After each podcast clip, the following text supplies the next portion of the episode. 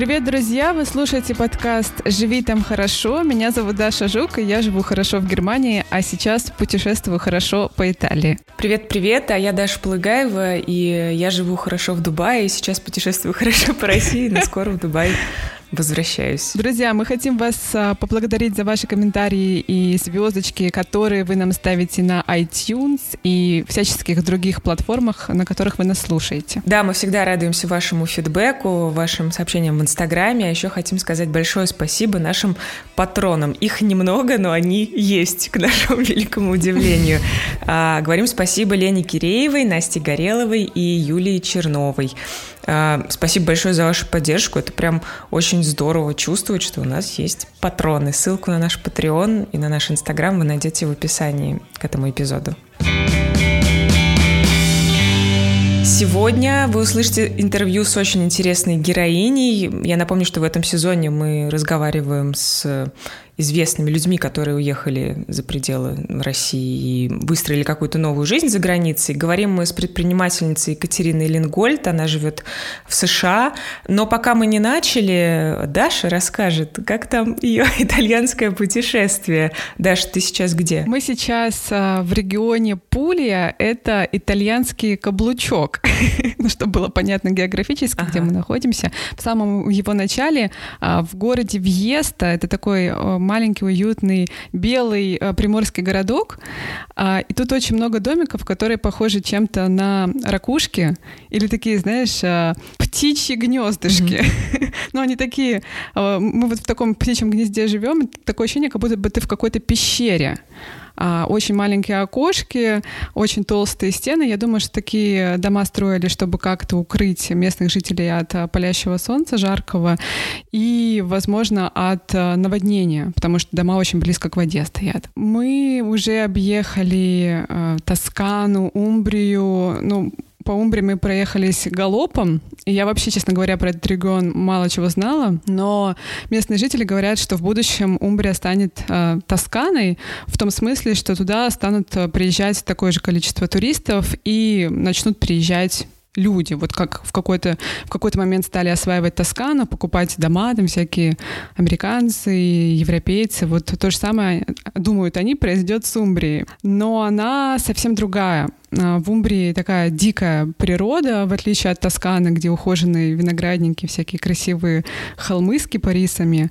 А в Умбрии горы с такими лесами, а, отчасти похожими на российские, отчасти такими практически тропическими, как джунгли зарослями. И она такая более мрачная, что ли, потому что там много а, средневековых темных городков.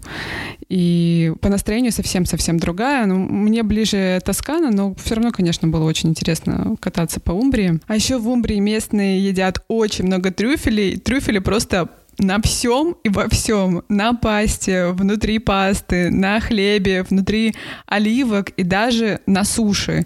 И паста с трюфелем стоит всего на 3 евро дороже пасты без, поэтому, конечно, все там mm-hmm. покупают пасту с трюфелем. Ну а как тебе путешествие и работа одновременно? Нам так сложно законтачиться с Дашей последние недели. Честно говоря, Дашка очень тяжело, особенно Филиппу, потому что он еще вводит, и у него было больше всяких рабочих звонков, чем у меня. И мне кажется, у него прям какое-то выгорание. Он прям супер устал, и, и вчера вообще не мог выползти из своей ракушки, вообще не хотел никуда никуда идти, хотел просто спать весь день. И я, честно говоря, тоже подустала. Я не думала, что это так сложно. Но это правда сложно. То есть, с одной стороны, мы разрываемся между желанием много чего увидеть, раз уж у нас есть машина и хочется объездить эту пулю, потому что непонятно, когда мы еще сюда вернемся, между другим желанием просто где-то осесть вот на время, а, чтобы просто выдохнуть. Мы на прошлой неделе в воскресенье поехали в Декатлон купить шапку для плавания и тапки. И знаешь, прям кайфанули от этого обычного человеческого шопинга. Мы такие, блин, как это хорошо просто сходить а, в какой-то магазин, а потом еще пойти в супермаркет и купить там помидоры и почувствовать себя, не знаю, обычным человеком. Понятно. Проблемы белых да. людей. Да, мне опять стыдно, что я жалуюсь на какую-то хрень, но, но понятно, что когда у тебя есть какой-то контекст, ты в нем видишь и плюсы, и минусы. И вот я вспомнила слова Лены Сахаровой, помнишь, она нам рассказывала, когда она путешествовала. Да. Лена Сахарова — это блогерка, которая тоже, как и мы с Филиппом, в свое время, а, как цифровой кочевник, путешествовала только по Латинской Америке, а не по Италии. И она говорила, что она этот опыт больше повторять не собирается, потому что это было очень сложно. Но у Лены еще все усложнялось тем, что она путешествовала на поездах, автобусах и с огромным рюкзаком за спиной. Это, конечно, физически тяжелее, чем нам на машинах, нас все-таки двое. Но да, это непросто. Life is tough по-прежнему но все равно очень круто. И мне очень нравится вот местечко, в котором мы сейчас э, живем. Мы как-то сюда приехали, нас сразу поприветствовал э, наш итальянский сосед, который живет в такой же ракушке, как мы, прямо напротив нас. И я вчера его записала, потому что он очень смешно. Это просто, знаешь, вот какая-то сцена из э, итальянской комедии. Очень смешно разговаривал по телефону то ли со своей дочкой, то ли со своей теткой. И 20 минут пытался с ней просто попрощаться. Чао, чао, ривидерчи. Она там что-то продолжала говорить. Чао, ривидерчи. Вот. Есть кусочек, который можно послушать.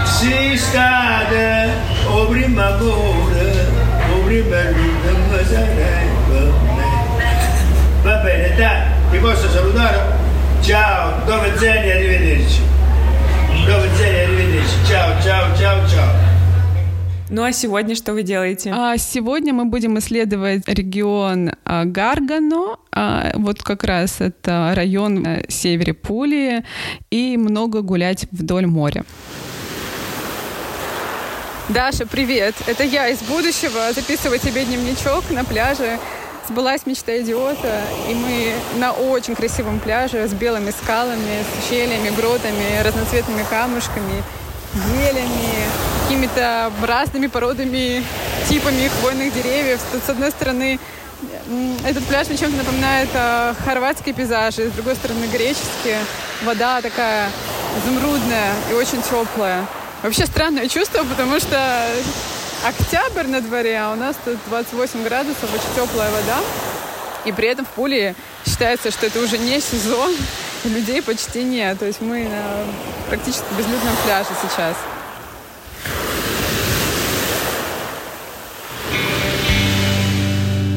Ну, в «Живи там хорошо» мы рассказываем про путешествия и про жизнь за границей, хотя пандемия многих подтолкнула к тому, чтобы открывать для себя какие-то классные места в России. И в ближайших выпусках мы вместе с Яндекс Дзеном будем рассказывать про такие места.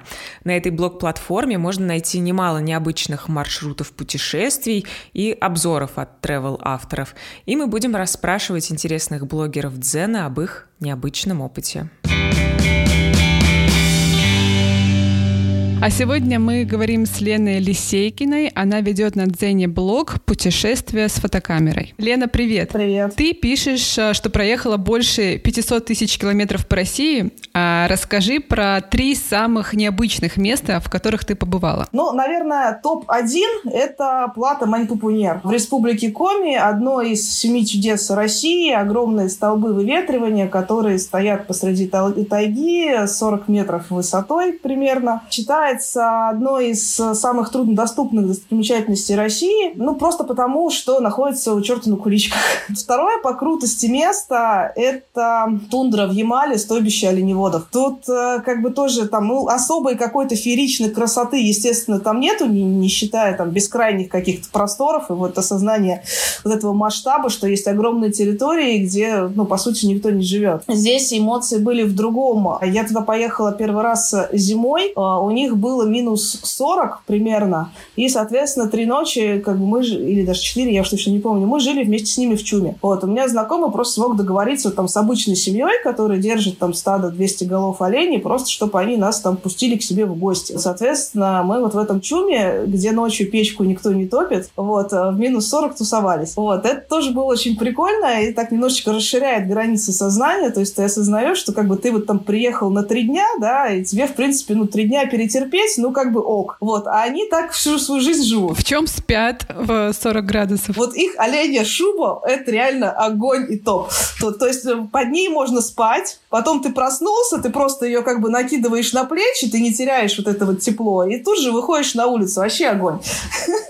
Ну, и третье место. Не знаю, что выбрать, либо Алтай, либо Камчатка. Угу. Ну, как бы скорее Камчатка. Почему? А, просто потому, что пейзажи более необычные. То есть Алтай, он как бы офигенно красив, но там все немножко ну, более привычно. Да, там лиственницы, горы, какие-то ущелья, все это очень красиво. А на Камчатке ко всему этому добавляются еще и а, фумаролы, гейзеры, кипящая вода из источников. И вот оно выглядит более космически все. Сейчас у нас сезон золотой осени. А куда бы ты посоветовала поехать в это время года? А, если ехать по России, ну, прям четко. Топ — это Алтай. Ну, просто потому, что, мне кажется, побывать на осеннем Алтае — это прям вот как бы каждый житель нашей страны должен. Как бы одно из самых красивых мест в мире, и оно как бы в нашей стране, и туда довольно легко добраться. А второе, наверное, это Кольский полуостров, потому что осенняя тундра — это как бы тоже офигенно красиво. И, ну, это, в принципе, тоже достаточно легко. Ну и, наверное, третье место место – это Уральские горы, Пермский край. Уральские горы, то есть тоже место, которое стало для меня открытием в прошлом году. Там просто тоже офигенно красиво, особенно осенью. Супер. Спасибо тебе большое. Я поняла, как я плохо знаю Россию, что нужно срочно ехать.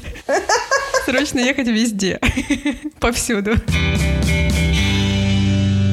Вообще в этом сезоне мы планируем часто говорить с интересными, известными, скажем так, иммигрантами. И сегодня героиня нашего выпуска Катерина Лингольд, серийная предпринимательница, инвестор, автор книги Agile Life и Просто космос. В 14 лет Катерина закончила школу, поступила в университет, а в 19 уже оказалась в Массачусетском технологическом, в MIT. Она э, придумала там свой стартап, Image Airy он называется. Это компания для агрегации данных с космических спутников. И уже через несколько лет она этот стартап продала и стала вице-президентом Калифорнийской аэрокосмической компании. Да, уж у нее какая-то совершенно сумасшедшая э, биография и карьерная история. Я просто восхитилась, и мы с Дашей решили, что нам обязательно нужно поговорить с Катериной. Мы поговорили об ее опыте работы в США, о том, как ее молодую русскую девушку воспринимали американцы в серьезной корпорации, с какими вызовами она там сталкивалась, и про много что еще. Да, это интервью провела Даша в одиночестве, не получилось нам с Катериной состыковаться состыковаться всем втроем, но я надеюсь, что вам будет очень интересно.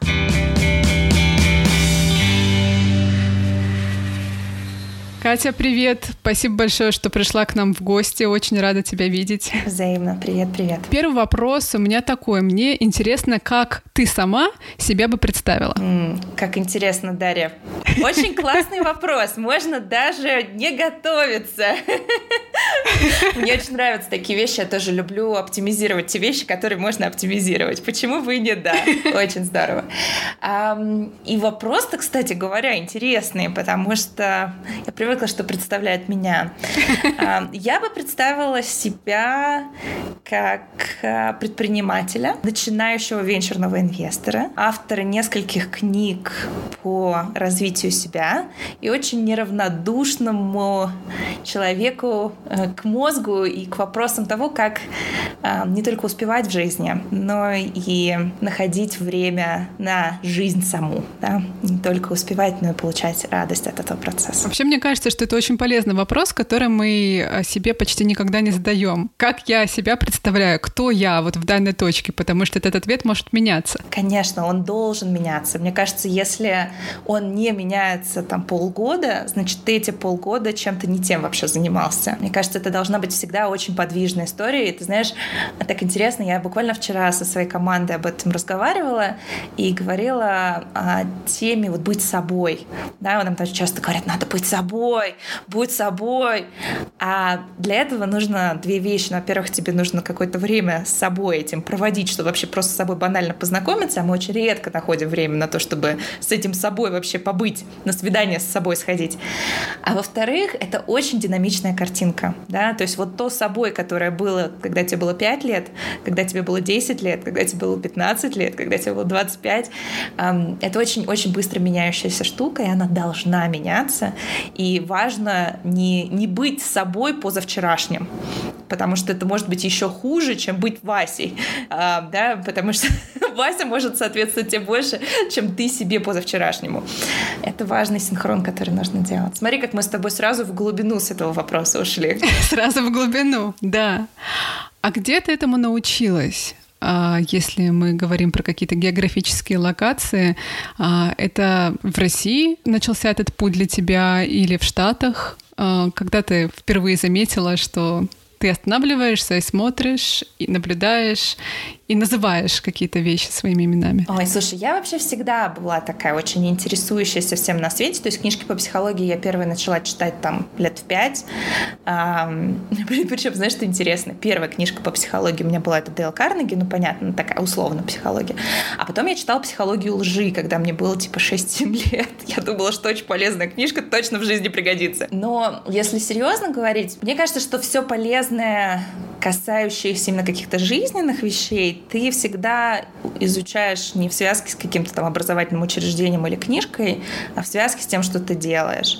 У меня на данный момент нету формального образования ни в области психологии, ни в области нейрофизиологии, хотя я этим занимаюсь, наверное, больше половины своего времени сейчас. Я немножко этим летом поучилась нейрофизиологии у Дэна Сигала в Лос-Анджелесе. У него есть прекрасный институт, и он в UCLA преподает. Ну вот я чуть-чуть, чуть-чуть коснулась этого а так. Вообще я в России получила уйму образований, потом поучилась в MIT, в Массачусетском технологическом институте здесь, в Штатах. И большую часть своей такой взрослой жизни я провела в технологическом бизнесе, запуская спутники, строя спутниковую группировку. У нас был офис НАСА, и это очень интересный, яркий период моей жизни, который многому научил, но который, наверное, я уже перевернула страничку, э, взяла нужные уроки, и сейчас меня безумно интересует космос, не тот, который на высоте нескольких сот километров от нас, а тот, который вот прям совсем-совсем рядышком mm-hmm. внутри нас. Мне кажется, он очень неизведанный, а зря. Вот такой в голову вопрос пришел. А, не относится к теме жизни в другой стране, иммиграции, но мне просто интересно, раз уж ты эту метафору сейчас нашла про космос, да? А как эти два космоса подружить? Как ты... И, и пытаешься ли ты как-то сама их в своей профессиональной деятельности и вообще в жизни подружить? Очень хороший вопрос.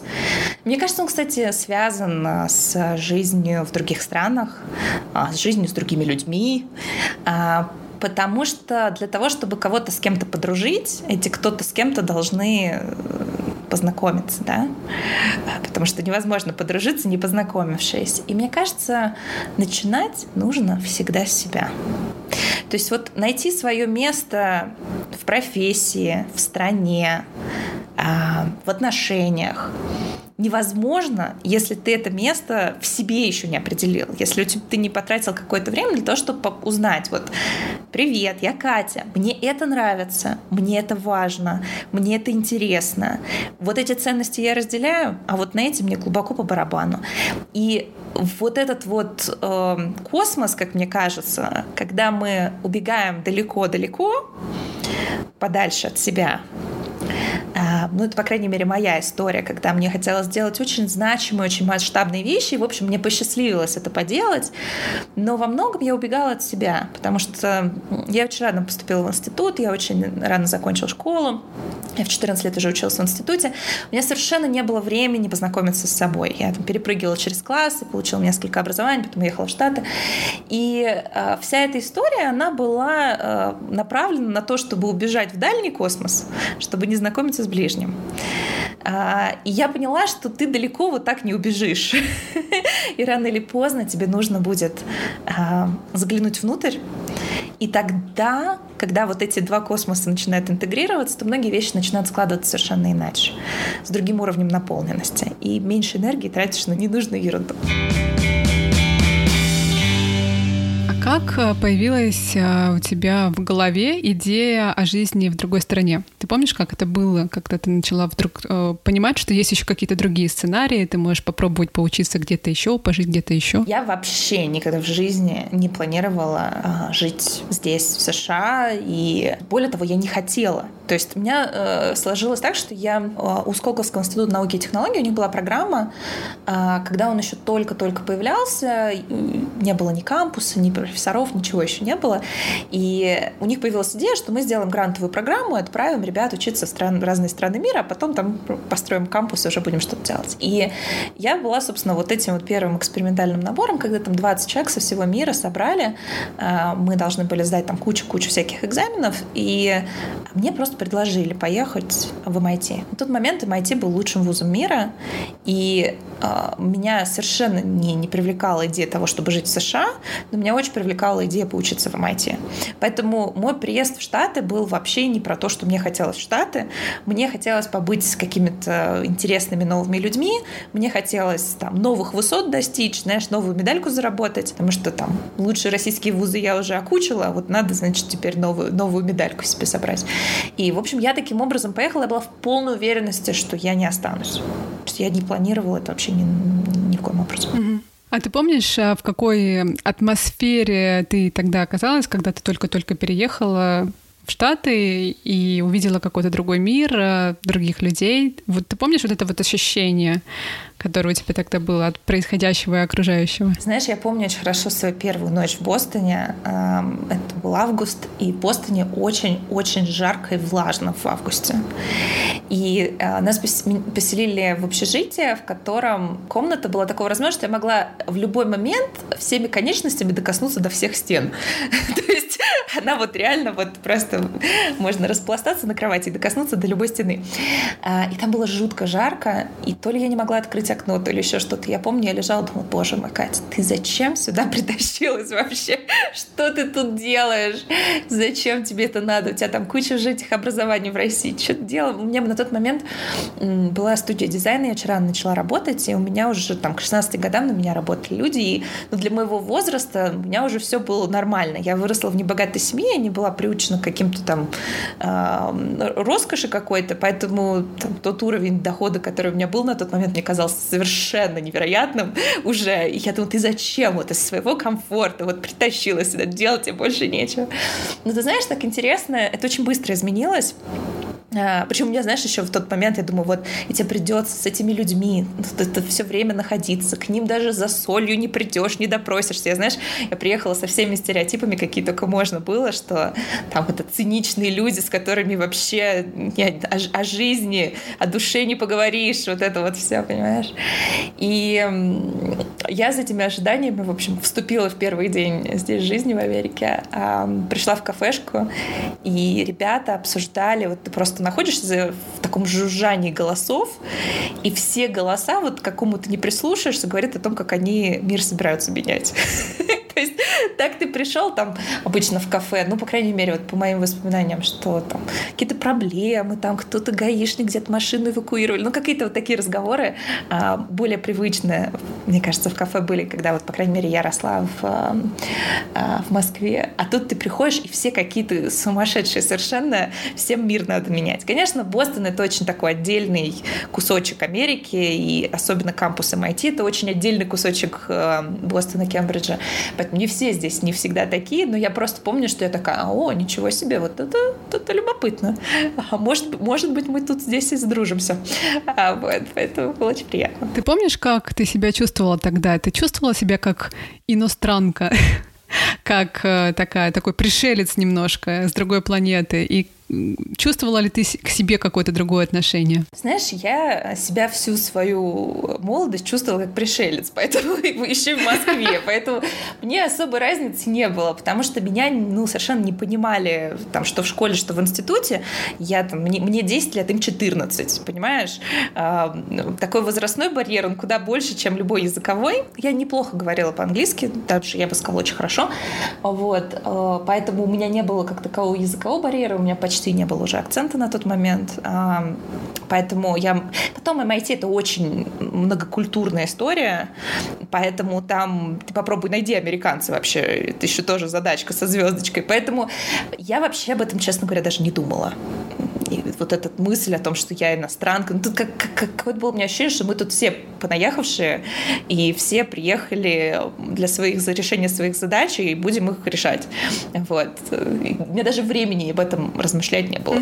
Нам часто в подкасте наши собеседники рассказывают про то, что сталкивались со, со стереотипами, ну, такими классическими, типа там «ты спай» или «ты русская мафия».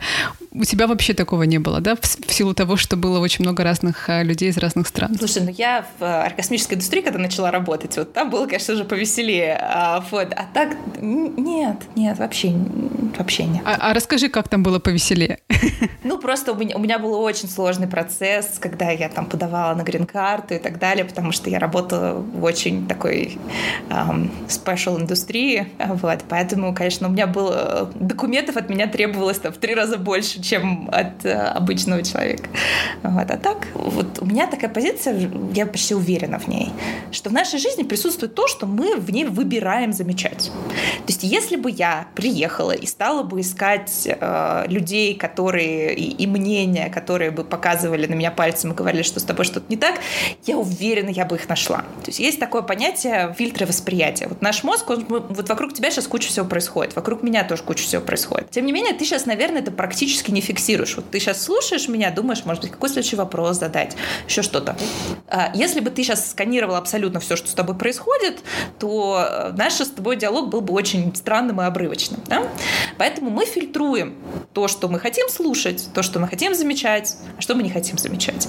Есть вещи, которые мы автоматически себе подгребаем. Ну, такие скандалы, интриги, расследования, они всегда в 10 раз интереснее, чем что-то нормальное. Вот. Но это от нас зависит, на что мы хотим обратить внимание. Вот наши слушатели сейчас могут взять, посмотреть по сторонам и посмотреть на предметы, которые вот все, что вокруг есть, там зеленого цвета. Вот просто взять и посканировать пространство вокруг и понаблюдать за предметами зеленого цвета. Один, два, три, четыре, вот прям даже если они маленькие объекты. Можем прямо сейчас это сделать? Хочешь? Давай. Посмотри вокруг, посмотри вокруг, все, что вокруг тебя есть, все, что есть зеленого цвета. Прям вот сканируй и позамечай. Прям можно сверху, снизу, где угодно. У меня за окном тут зеленый пейзаж. У меня тоже все зелененькое за окном. Ты до этого замечал, что у тебя там зеленый фломастер? Нет, но у меня много разных э, фломастеров. На зеленый как-то не обращала внимания. Особенно. Понимаешь, вот, вот сейчас мы с тобой решили, что хотим поискать зеленый. Мы его бабах и нашли. К чему я это говорю? К тому, что мы сами для себя, мы можем управлять нашим вниманием и нашими фильтрами восприятия. И э, если мы едем с ожиданиями, что мы найдем красное, мы найдем красное. Мы едем с фильтрами найти зеленое, мы найдем зеленое. Потому что в нашем мире на самом деле очень много всего происходит. И мы просто выгребаем то, что нам надо. Поэтому мой выбор был из этой всей истории выгребать интересные знания. И, в общем, наверное, меня это неплохо получилось. Остальное я не заметила. Вот видишь, я даже не очень полезную какую-то, может быть, штуку для мигрантов скажу, но может и полезная. Может быть, это и полезная штука. Просто подумать, чего вы хотите увидеть, вот это вы и увидите. Я думаю, очень полезная. Мне пришла в голову мысль, а, знаешь, про что? Вот про а, культурный шок и теорию адаптации. Мы про это говорили в одном из эпизодов, что очень часто, когда ты переезжаешь на новое место, у тебя сначала роман с новой страной, ну, если ты ее осознанно выбрал, там, потому что она тебе нравится, да, ты кайфуешь, тебе классно, все нравится, а, а потом в какой-то момент, если что-то идет не так в этой стране, ну, может быть, какие-то бытовые сложности, сложности с оформлением бумаг, не знаю, нет друзей, печалишься, ты скучаешь по оливье, тебе сразу начинает это место не нравиться, раздражают местные, а, бесит, я не знаю, язык местный, бесит местная еда. И вот эта история, про которую ты говоришь, про выбор, он тут как раз очень хорошо, является очень хорошим ответом про то, что вот в данный момент этого шока иммигрант может выбрать, да, как ему смотреть на то, что с ним происходит. Ну, давай я здесь еще одну загогулину тебе добавлю. Давай. Потому что ту, ту вот траекторию, которую ты обозначила, она на самом деле очень хорошо еще и накладывается на то, как мы выгораем. Потому что очень часто люди что-то в жизни меняют, потому что они находятся на ранних стадиях выгорания. Это очень интересная вещь. У нас наши мозги, когда не хватает дофамина, а, ну, собственно, выгорание — это одна из его таких вот звоночков, это снижение уровня дофамина. мы начинаем искать что-нибудь новенькое. А что может быть более новеньким, чем переезд? Да? Mm-hmm. То есть вот как, когда мы начинаем подвыгорать на ранних стадиях, люди думают, что выгорание — это всегда ты лежишь за боком, на самом деле это не всегда так. И на первых стадиях это совсем не так. Тебе, наоборот, хочется всего новенького. И мне кажется, что то, что ты описал, очень хорошо на, на это как раз-таки подходит, потому что на первых стадиях нам хочется новенького. И вот мы приехали в новую страну, там все, вот и люди, и цвета, и вкусы, все новенькое. А выгорание это как было, так и есть, да, то есть у нас дофамин-то откуда не прибавилось, мы его просто искусственно пытаемся где-то там а, выцепить. И следующая стадия выгорания свойственно нам, нас начинает бесить абсолютно все. Это не обязательно в стране происходит. Это то же самое, это роман с новой работой, с чем угодно. Мы там начинаем новые задачки подгребать, потом устаем, и нас начинают все раздражать. Можно даже не переезжать для этого, да? Вот. И вот это есть такое понятие ультрапарадоксальная реакция, когда какая-то мелочь начинает тебя бесить. Вот если вот такие бесюны начинают происходить часто, это может быть звоночком выгорания. Мне кажется, что а, переезд — это штука, которая ну, практически гарантированно вызывает выгорание слишком много изменений. Наш мозг, он э, вообще любит, когда все очень предсказуемо. А когда все непредсказуемо, то он очень устает от этого. Стресс — это не только когда что-то плохое. Стресс — это, в принципе, много изменений. Поэтому люди могут там отходить после свадьбы, либо дня рождения. Вроде все же хорошее было, а что же я так устал? Вот э, переезд, даже очень радостный, очень долгожданный, это огромный, огромная стрессовая нагрузка. Огромная стрессовая нагрузка — это значит, что нас укатит выгорание. Нас укатит выгорание — это значит, что нам первое время будет хотеть с новенького, а потом нас все будет бесить. Поэтому мне кажется, все, что ты описала, на самом деле очень здоровая, нормальная, хорошая реакция здорового мозга, которого опустили в новые, да, пустили в новую ситуацию, ему нужно из этого как-то выплыть. Угу. А ты помнишь вот это свое состояние, когда ты вот так угорела и выгорела в какой-то момент, оказавшись на новом месте, и как ты с этим работала? Были ли у тебя вот эти знания, вот которые есть сейчас, про то, как э, работает мозг? Вот поэтому с тобой с этого и начали. Мне кажется, что все знания, они как раз-таки формируются в контакте с, с реальностью, потому что я как раз-таки... Э, у меня помимо вот этих всех перемен, я взялась сумасшедшую нагрузку, то есть у меня там в два с половиной, почти в три раза было больше курсов, чем требовалось, да, по программе, и то есть я просто записалась на все, да, драм-кружок, кружок по фото, и поэтому, и при этом я еще, причем это не все не драм-кружки были, а все это был computer science и бизнес, вот, и еще сверху к этому я решила компанию делать, и туда деньги привлекать, привлекать и все дела. И, в общем, э, я очень сильно выгорела. То есть я прям абсолютно до состояния, когда у тебя тебе не успех, ничего вообще не в радость. То есть вообще ничего. Не то, что уже даже не бесит. Бесит уже заканчивается к тому моменту. К тому моменту тебе просто на все наплевать. То есть тебе просто хочется, чтобы от, от тебя отстали. И э, вот я просто сейчас буду здесь лежать в уголочке, и вы ко мне просто не подходите. Вот это все, все, чего тебе хочется в этот момент. Абсолютно однозначно это было, и абсолютно абсолютно однозначно не знал, что, что с этим делать, потому что я всю жизнь как электровеник еще, еще, еще. И когда ты сталкиваешься с состоянием, что у тебя это еще есть, и вроде ты как бы, да, на бумаге у тебя все хорошо, а в реальности тебе абсолютно ничего не хочется и ничего не радует, я вообще не понимала, что с этим делать. Потому что я думала, что люди, у которых вот такие состояния, они просто выдумывают, они просто лентяи какие-то, и, э, значит, э, что грустишь, возьми делом займись, да, вот это же прекрасный совет. Вот. Ну, в кавычках прекрасный, конечно. И вот у меня такая штука была. Я долго из этого выходила. И одна из вещей, которая мне очень помогла, это спринты, которые в мою жизнь вообще просочились каким-то неведомым образом. Здорово мне помогли, а потом я об этом уже там книжки написала и все. И только недавно начала понимать, почему же они мне, мне тогда помогли, знаешь. То есть я нашла себе какую-то такую волшебную таблетку, практически волшебную. Вот. Но на тот момент я еще не понимала в полной мере, как они работают. Мне, я просто, знаешь, как вот интуитивно поняла, что мне этого не хватает, знаешь, как что делать, если ваш котенок ест полиэтиленовые пакеты, да, что ему не хватает? Вот каких-то мне микроэлементов не хватало, да. Вот также мне не хватало, видимо, нормального ритма, мне не хватало перерывов, мне не хватало контакта с собой, и я как-то нащупала спринты как выход из этого, а потом уже поняла, почему оно сработало. Угу. Расскажи, как ты ими пользуешься, вот этим инструментом, и, может быть, ты можешь вот описать этот инструмент, если наши слушатели с ним не знакомы, могут послушать и воспользоваться. Да, я расскажу кратко, просто так тезисно. Если что, может быть, мы дадим в описании ссылочку. Там есть прям на час бесплатный прям инструктаж подробный. И ссылка на мой ежедневник тоже бесплатный. Поэтому Супер. мы можем дать просто Давай. твоей, угу. твоей аудитории.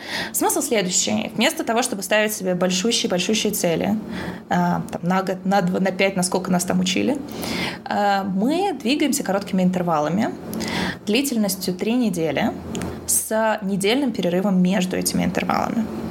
А, смысл этого подхода заключается в том, что ты очень плохо предсказываешь будущее, очень плохо предсказываешь, что так у людей складывается.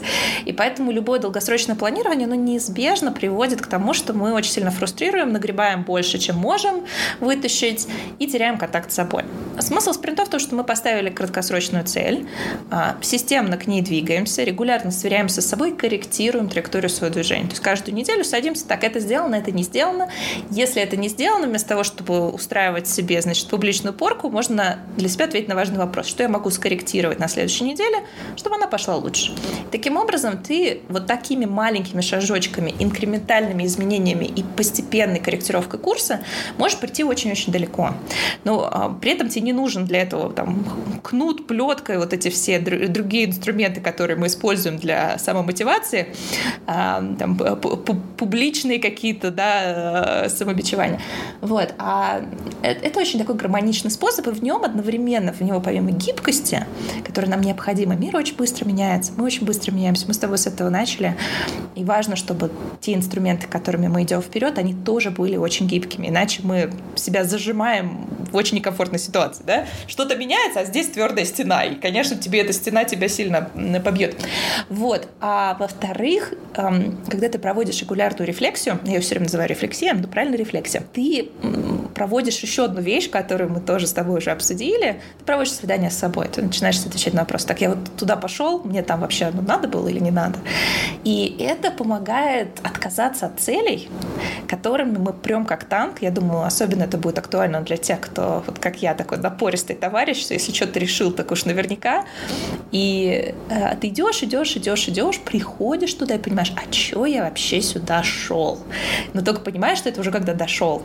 А, а с помощью спринтов ты можешь на более ранних стадиях это сделать. Поэтому три недели, три цели, три привычки и такие вот еженедельные чекины, которые а, ты совершаешь, чтобы далеко в лес не уйти от того, что тебе действительно важно. Вот. И можно скачать мой ежедневник, распечатать и прям там поставить цели, все спланировать, и будет кайфово. Я уже собралась скачивать еще до интервью. Мы уже немножко про это начали с тобой говорить, но мне бы хотелось эту тему развить. Вот вернемся к тому периоду твоей жизни, когда ты училась в MIT, и вот ты создаешь свой стартап в аэрокосмической сфере, да, и начинаешь в какой-то момент начинаешь работать в этой индустрии. А не было ли у твоих клиентов и у твоих э, партнеров вопроса, а что вот эта вот русская девчонка делает в аэрокосмической сфере в США? Это вообще, это, конечно, это было очень смешно. Понимаешь, э, мне очень помогло то, что я к этому очень привыкла, потому что я все время была, ну, какой-то очень неформатной, э, очень маленькой, очень как-то странной вообще во всех коллективах, поэтому для меня это не было шоком. Ну, конечно, все конференции, то есть я приезжаю, я выступаю, там, я вице-президент компании, который является там, важным игроком а, на рынке коммерческой спутниковой съемки. Я приезжаю на какую-нибудь крупную конференцию, есть очень большая конференция в Париже, я выступаю там, а э, ну, в ком, во, во, все, во всем зале там полторы женщины, и все одни возраста там моей бабушки, да, вот, а мужчина примерно того же возраста. То есть это, конечно, любопытный опыт, но знаешь, я, опять же, вот, что ты хочешь из любой ситуации взять, то ты оттуда, оттуда и возьмешь. То есть, да, на тебя сначала смотрят как на динозавра, но динозавров очень заметно, понимаешь, если ты, вот если бы ты сейчас вышла на улицу и увидела бы динозавра, ты бы надолго это запомнила, правда же? Вот точно так же я была очень заметна.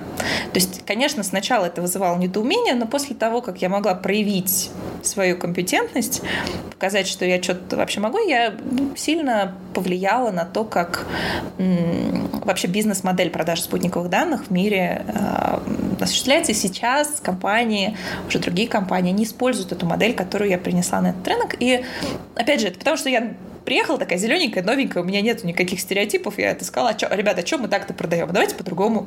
Вот, и у меня, э, э, и люди это видели, видели результаты, и на момент, когда они начинали смотреть на меня новыми глазами, я уже была одновременно и заметной, и интересной. А так была бы я еще одним мужиком бы в пиджаке таким 60-70-летнего возраста. Ну, чем бы я там выделилась? То есть, понимаешь, это одновременно как blessing and a curse, да, то есть это одновременно и благословение, и наказание, да, да, это вот шведский стол. Что ты из этого выберешь? Вот я для себя это увидела, окей, круто, значит, меня будут замечать, значит, если для каких-то партнерств или еще чего-то, я буду очень очень для них заметно. Ты сама заговорила про гендерный аспект, да, что было очень мало женщин, и все женщины были возраста бабушек наших. А со стороны кажется, что в Америке э, во многом удалось победить разные гендерные стереотипы, но я догадываюсь, что это не так. И мне кажется, вот в той сфере, в которой ты работала, наверняка ты сталкивалась с разными стереотипами. Можешь про них рассказать? Слушай, я с таким количеством вещей сталкивалась, но это же не значит, что я должна это в свою жизнь притащить. Вот я, наверное, сейчас одно и то же повторяю, но мне очень хочется, чтобы ребята это услышали. Есть ли какие-то стереотипы? Есть. Значит ли это, что они должны влиять каким-то образом на твой жизненный выбор? Это вообще не обязательно. В Америке есть ли это? Ну, в индустрии, ну, индустрия очень мужская. То есть даже если у людей нет стереотипов, просто потому что ты, ну, как бы отличаешься. Я же не знаю, отличалась я больше по возрасту или по полу. То есть тут и то, и другое срабатывает. Да какая к черту разница? Ну, то есть никто, я не думаю, что кто-то а, не подписал со мной контракт, потому что я была молодая или женщина. Я думаю, что если кто-то не подписал этот контракт, это потому что я этот контракт не сделала таким, чтобы они хотели его подписать. А мой там пол и возраст, он там десятое дело играл. Ну, по крайней мере, я себе так это объясняю. Может быть, все было иначе. Может быть, все мои а, неподписанные контракты были исключительно из-за того, что все были с расовыми предрассудками. Но какая точка роста из этого для меня возможна? Да? То есть, если я анализирую те вещи, на которые я могу влиять, то есть, в частности, какой контракт я подготовил, как я подготовилась к этой встрече, как я провела переговоры, это вещь, которую я могу улучшать. Сделать выводы, сделать лучше в следующий раз. Если причина их поведения, которую я для себя определила, это гендерные предрассудки, ну что я сделаю? Я же на 10 лет старше не стану, просто потому что мне хочется. И пол я тоже менять сильно не собираюсь. Я знаю, можно, но как бы у меня в планах не было на тот момент, и сейчас тоже нет. Поэтому э, я выбираю те сценарии, на которые я могу влиять, и где я могу становиться лучше.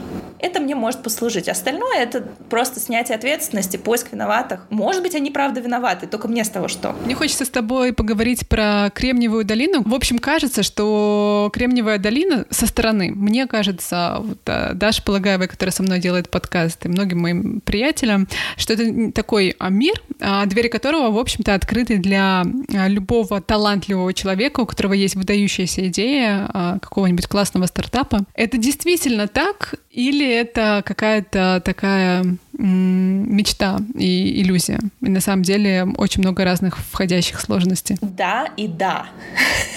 Двери открыты и много входящих сложностей. А, одно другому вообще, на мой взгляд, не противоречит. Но эти сложности, они, мне кажется, достаточно равновероятно распределены по представителям разных стран. Я немножко инвестирую в стартапы, могу сказать, что российские стартапы инвесторов вызывают большой интерес, они знают, что это очень, а, очень часто из этого могут получаться прекрасные компании. Одну вещь, которую ты сказала, здесь хочу подсветить. Э, гениальные идеи в долине не очень ценятся, а вот их реализация очень ценится. И вообще это стартапов сильно касается. Многие думают, что нужна гениальная идея. Ну, я не знаю, посмотрите Uber, что такая уж прям гениальная идея, что ли. Очень многие большие компании, а, которые сделали интересные вещи, это не гениальная идея, это очень-очень качественная, масштабная их реализация. И в долине ценятся люди, которые могут не только эти идеи генерить, они могут их реализовывать, и, возвращаясь к нашим спринтам и agile, они могут очень быстро адаптироваться и очень быстро маневрировать. Потому что э, долина — это ну, место и технологических компаний, крупных гигантов, так и э, стартапов. И вот большая разница между ними заключается в том, что для крупных гигантских компаний, у которых много денег, много умных людей, им очень тяжело подстраиваться, быстро менять фокус, быстро маневрировать. Преимущество, главное преимущество стартапа — это способность ежедневно, выясняя, что ты идиот, э, корректировать курс своего движения.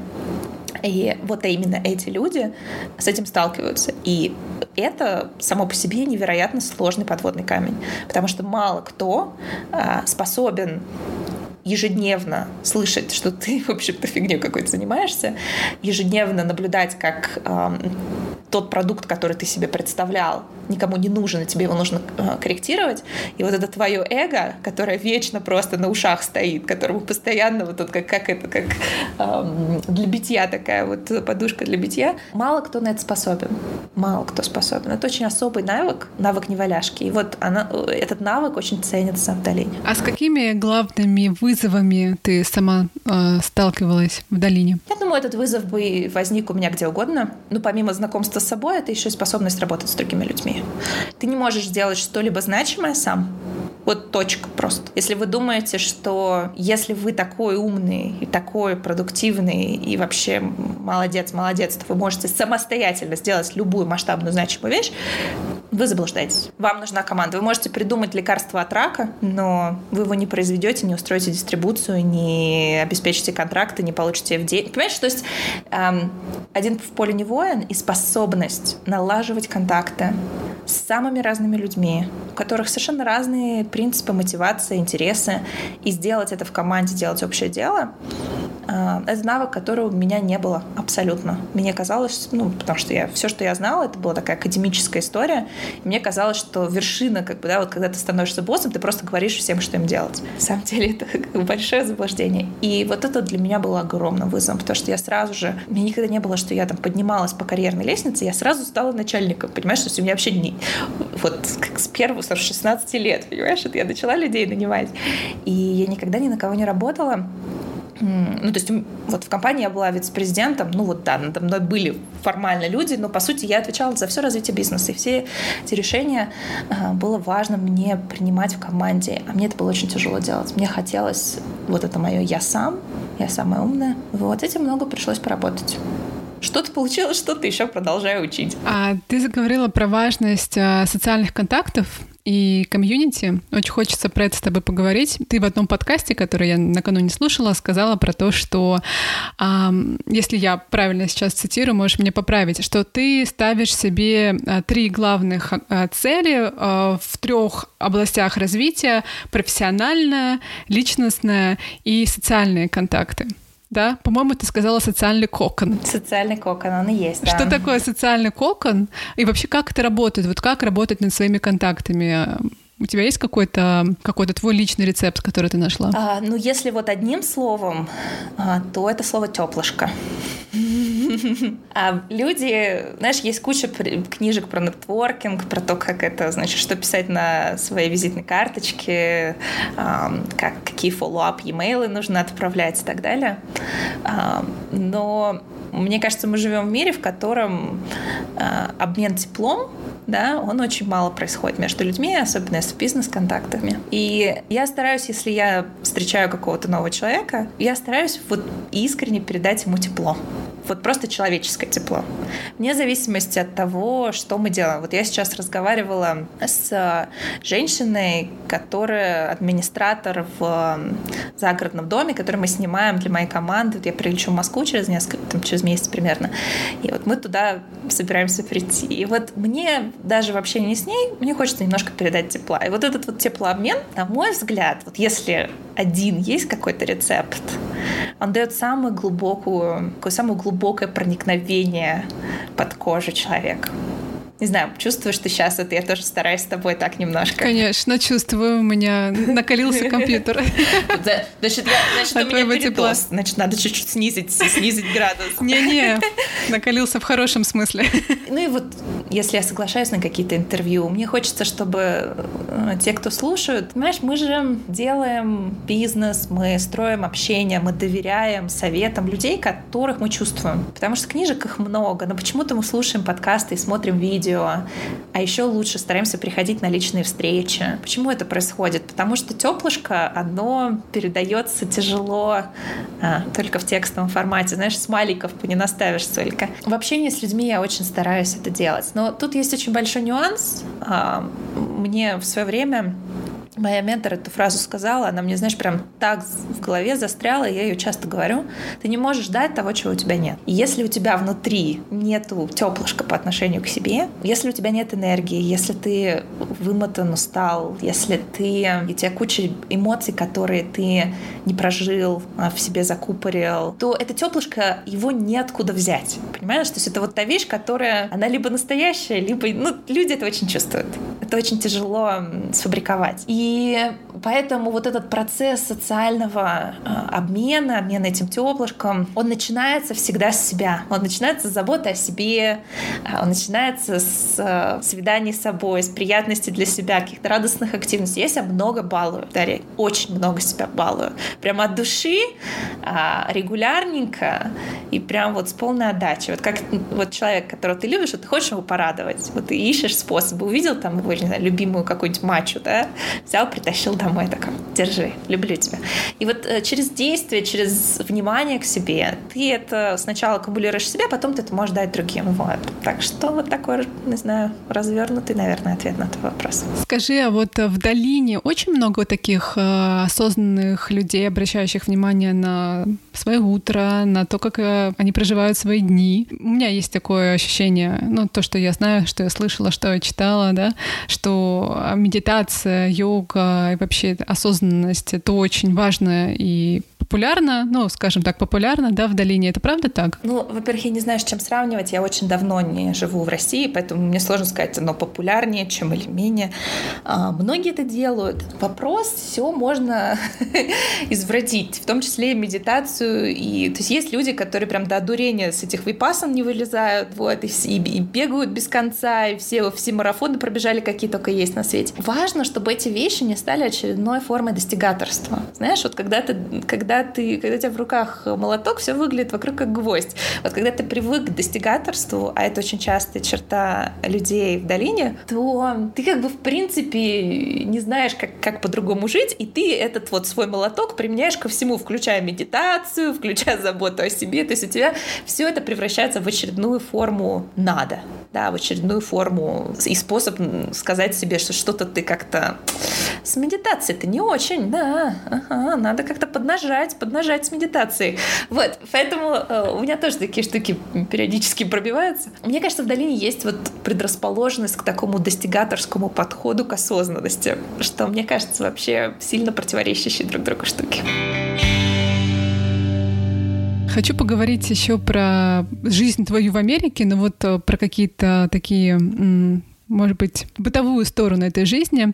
А расскажи, пожалуйста, в каких городах ты жила и где ты бывала, путешествовала? Я, по сути, большую часть времени я прожила в Бостоне и в, а, в долине, недалеко от Сан-Франциско. Поэтому у меня представление об Америке, оно очень ограниченное, ну, именно о жизни в Америке, да, то есть я путешествовала достаточно много, я оба побережье проехала, в такой центральной части я была в Миннесоте, в Техасе, наверное, половину штатов я проехала, за редким исключением, ну, наверное, половину, да, в половине я была. Ну, опять же, проездом, да, то есть ты куда-то приезжаешь, какой-нибудь национальный парк, еще куда-то, но нет, не серьезно. В бытовом плане они сильно отличаются. Вообще Америка очень такая разноплановая страна с очень разными взглядами, с разными подходом к жизни.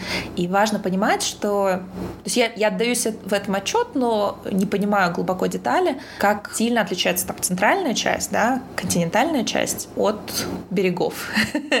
вот, то есть вот восточное побережье, я имею в виду там Бостон, Нью-Йорк э, и там Калифорния, э, в особенности долина, как она будет сильно отличаться от там, например, даже Миннесоты или там Юты. Вот я сейчас нахожусь в Парк-Сити, недалеко от Солт-Лейк-Сити, и здесь совершенно ну, другой мир с другими приоритетами. А какие тут э, приоритеты? Можешь про это рассказать? Даже здесь, даже здесь будет это сильно отличаться, потому что Парк-Сити — это такая самая дорогая часть Юты, это где горнолыжные курорты, курорт, одни из лучших в Америке, где проходили Олимпийские игры, рядом с Солт-Лейк. Здесь очень красивые места, очень много богатых людей, которые, ну, тут на, на пенсии, вот, либо приезжают на выходные. Поэтому здесь такое вот состояние непринужденного отдыха, и очень много людей таких прям спорт-спорт, хайкинг, горные велосипеды, лыжи, вот это вот все, и такая своеобразная атмосфера. Например, если отсюда отъехать на час вниз, да, с гор спуститься, то здесь здесь будет очень э, такая традиционная культура, прям даже очень-очень. Здесь много мормонов живут, и здесь будет э, огромные семьи, все мамы будут дома сидеть, э, значит, будет там семь детей в семье у многих, вот, то есть вот очень много детишек будет. Если сравнить это с Калифорнией, например, да, где если ты видишь коляску, то, скорее всего, в коляске собака. В долине так это вот прям частая штука. То есть я уже перестала реагировать на, коляску как на что-то, где должен находиться ребенок. Скорее всего, там маленькая собачка, вот, которая уже старенькая, поэтому ей тяжело ходить, поэтому ее возят в колясочке. Вот, они похожи внешне на детские коляски. Поэтому очень отличаются семейные какие-то такие штуки, то, чем занимается, да, есть более такие аграрные штаты, где эм, ребята прям, мы, мы когда работали с сельхознаправлением, потому что наши спутники, они снимали много agricultural land, да, сельхоз, сельхозземель, я на тему работы вообще не могу говорить по-русски, потому что никогда ничего не делала на русском, поэтому мне приходится в голове переводить. Но, ну, в общем, смысл в том, что мы много э, работали с штатами, где кукурузу растят, значит, вот эти там бобы, и там прям ребята такие, знаешь, вот настоящие американцы, такие в шляпах, с таким очень выговором прикольным. Вот. Есть такое понятие corn belt. Это место, ну, такая часть Америки, такой пояс, где растят кукурузу. Вот. Это прямо, ну, очень сильно отличающаяся штука от э, Калифорнии. Потом Америка, она разная. Она очень разная. Как, и все места в мире. И внутри каждого штата будут разные люди. И я вообще перестала смотреть на различия, я вообще перестала как бы вот обращать внимание как на что-то, вот знаешь, из серии, а вот у них вот так. А мне, мне реально любопытно, потому что у каждого из них можно что-то забрать классное. Я когда... А, у нас был э, неудачный запуск спутника, у нас были проблемы с ракетой, я после этого такого серьезного провала поехала в Италию. Побыла там, напиталась, вот знаешь, такой маленькими городочками Италии в течение нескольких недель. Приехала, изменила бизнес-модель в бизнесе.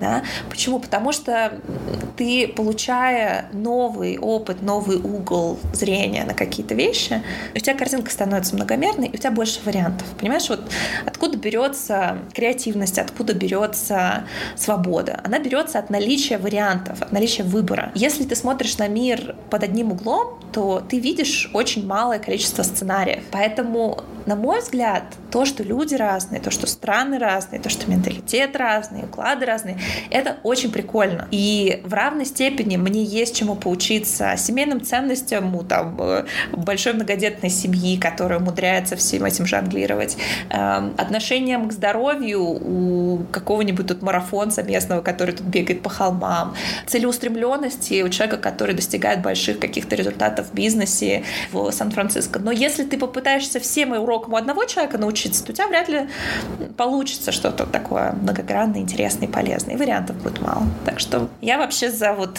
такой diversity в самом лучшем смысле этого слова. А ты можешь назвать вот какие-то главные уроки или вот то главное, эти главные качества, которым ты научилась тут в Америке или, может быть, конкретно в Кремниевой долине? Вот, знаешь, может быть, у комьюнити у этого, потому что оно такое очень специальное, мне кажется, оно очень особенное. Мне сложно разделить уроки географии, которые имеют некую географическую принадлежность, просто с возрастом. Наверное, в долине это особенно чувствуется. Люди важнее, чем деньги. Во всех сферах, включая бизнес. Потому что твой нетворк ценнее инвестиций, потому что нетворк дает тебе и знания, и инвестиции. То есть, понимаешь, в нем зашито очень много. Люди важнее, чем деньги. Наверное, это вот особенно ярко здесь. Люди — это очень интересно. Я так долго думала, что лучшее, что ты можешь сделать, это просто сделать так, чтобы они тебя не трогали. Что главная твоя задача просто сделать так, чтобы тебя никто не трогал, никто не обижал, никто не доставал. А вообще сейчас я понимаю, что люди — это очень интересно. И мне кажется, если ты зацикливаешься исключительно на зарабатывании денег, то тебе недоступны самые ценные вещи, а, которые банально прозвучат, деньги не могут купить тебя. То есть вот, понимаешь, ты можешь купить себе какой-нибудь особняк, но в этом особняке тебе кайфовать не получится, потому что кайф от этого пространства возникает, когда рядом с тобой люди, с которыми ты в синхроне, где вы на друг другу зеркальными нейронами настроились, и у вас полетел... Homo sapiens невероятно социальное создание. У нас мозг обалденно социальный. И те, кто думают иначе, ну, просто мало читали книжки по нейрофизиологии. Вот, поэтому начинаешь это впускать, это очень небезопасная история, потому что когда ты впускаешь в свою жизнь людей, тут ну, с одним бы справиться, когда там много их появляется, с которыми ты открыт, это очень, очень страшно, потому что ты контролируешь еще меньше. И так ничего не контролировал, мы с тобой это уже обсудили, это совсем плохо. Но это же источник большого количества радости, которую никакими материальными э, вещами ты не достигнешь. Вот у меня ребята, с которыми мы делаем мастер мастер-майнд-программу, у меня в Москве есть команда вожатых, которых мы собрали, ну, просто удивительных людей, с которыми вот созвучны мы. И вот я говорю, я сейчас приезжаю в Москву, и наряду с моими родителями я хочу побыть с этими людьми. И мы там едем за город, там у речки, будем сидеть у костра. И вот, вот это тебе деньги никогда не купят. И я это предвкушаю так же сильно, как и там поездку посмотреть какие-то там интересные места. Я до этого поеду в Италию, вот через несколько дней я побуду в Италии немножечко. И как бы я не любила там тот же Рим или Венецию, я с большим, мне кажется, даже предвкушением, представляете, посиделки у костра в Подмосковье под комаров, значит, э, подмосковных, от которых я уже отвыкла. В Калифорнии нет комаров. Это, мне кажется, для меня вообще было очень просто таким бонусом. Вот. Под подмосковных комаров э, у костра, мне кажется, вот это очень ценно. Вообще, ты скучаешь по России? Не хватает тебе какой-то вот, э, не знаю, русской души, оливье, комаров? Комаров нет. Про которых мы заговорили. Вообще. Вообще нет. У меня немножко аллергия на комариные укусы. Я их расчесываю просто до там 45-х этих, э, короче, до шрамов. Поэтому нет, комаров вообще никак. А, души душа, она в людях, а люди, они везде. Вот, поэтому я не думаю, что она привязана к географии. А оливье я умею готовить, но не очень люблю. Но зато я умею делать хороший борщ и блинчики. Так что, в общем, а, русскую кухню я, в принципе, могу реализовать.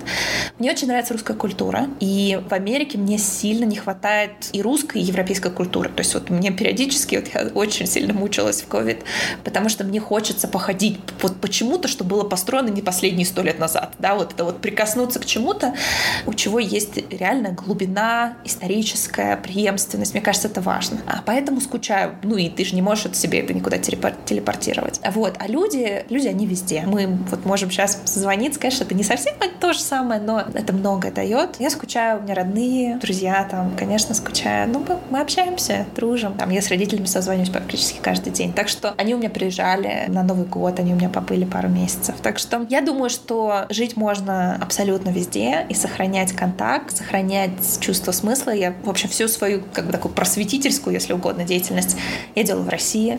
Для меня это важно. Мне важно там делиться. Мне кажется, что э, в России достаточно мало примеров э, успешных женщин, которые при этом, знаешь, не такие с подожженным одним местом бегают э, и пытаются достичь следующих там каких-то уровней, которых какое-то более-менее интегрированное отношение к успеху. Мне кажется, что я могу больше пользы принести, поэтому, собственно, я книжки написала на русском. Хотя основной мой язык язык общения, ну, я, я мало говорю очень по-русски. Мне проще говорить на английском. Вот, поэтому я думаю, что мы можем и добрые дела делать в разных местах, и контакт оставлять, и мир, он вообще, границы, они все в голове. Когда ты начинаешь строить свою жизнь в эмиграции, ну, по крайней мере, это у меня так. Но я думаю, что очень у многих. Тебе нужно об очень многом позаботиться, очень много времени и энергии направлять а, в какие-то новые дела, в то, чтобы построить жизнь здесь, найти новых друзей.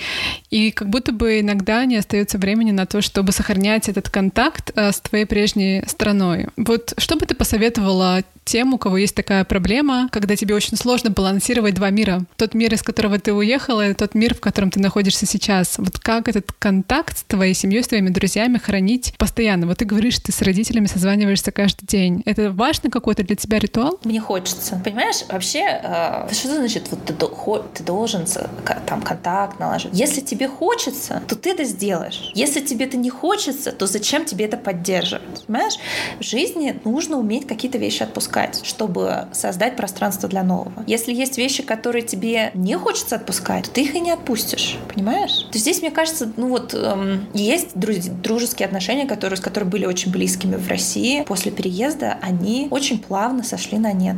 И я не считаю, что это плохо. Это то, что должно было произойти в жизни моей, в жизни этого человека. И это очень здоровая история. А вот держаться, вот мы с тобой много говорили сегодня про стремление контролировать контролировать неконтролируемое и избегать перемен. Люди меняются, исчезают из нашей жизни, появляются. Если ты будешь только вдыхать, не выдыхая, у тебя надолго не хватит. Поэтому нам нужно какие-то вещи из своей жизни отпускать. Иногда это люди, иногда это проекты, иногда это иллюзии, иногда это планы. И это очень хорошо. Спасибо тебе большое. Друзья, спасибо, что дослушали интервью и наш выпуск до конца. И будем очень рады вашему фидбэку. Да, пишите, с кем еще из, ну, скажем так, известных иммигрантов вы бы хотели услышать интервью. Пишите нам в Инстаграм э, или на почту. Будем рады вашим комментариям. Пока-пока. Пока-пока и живите там хорошо. Хорошо.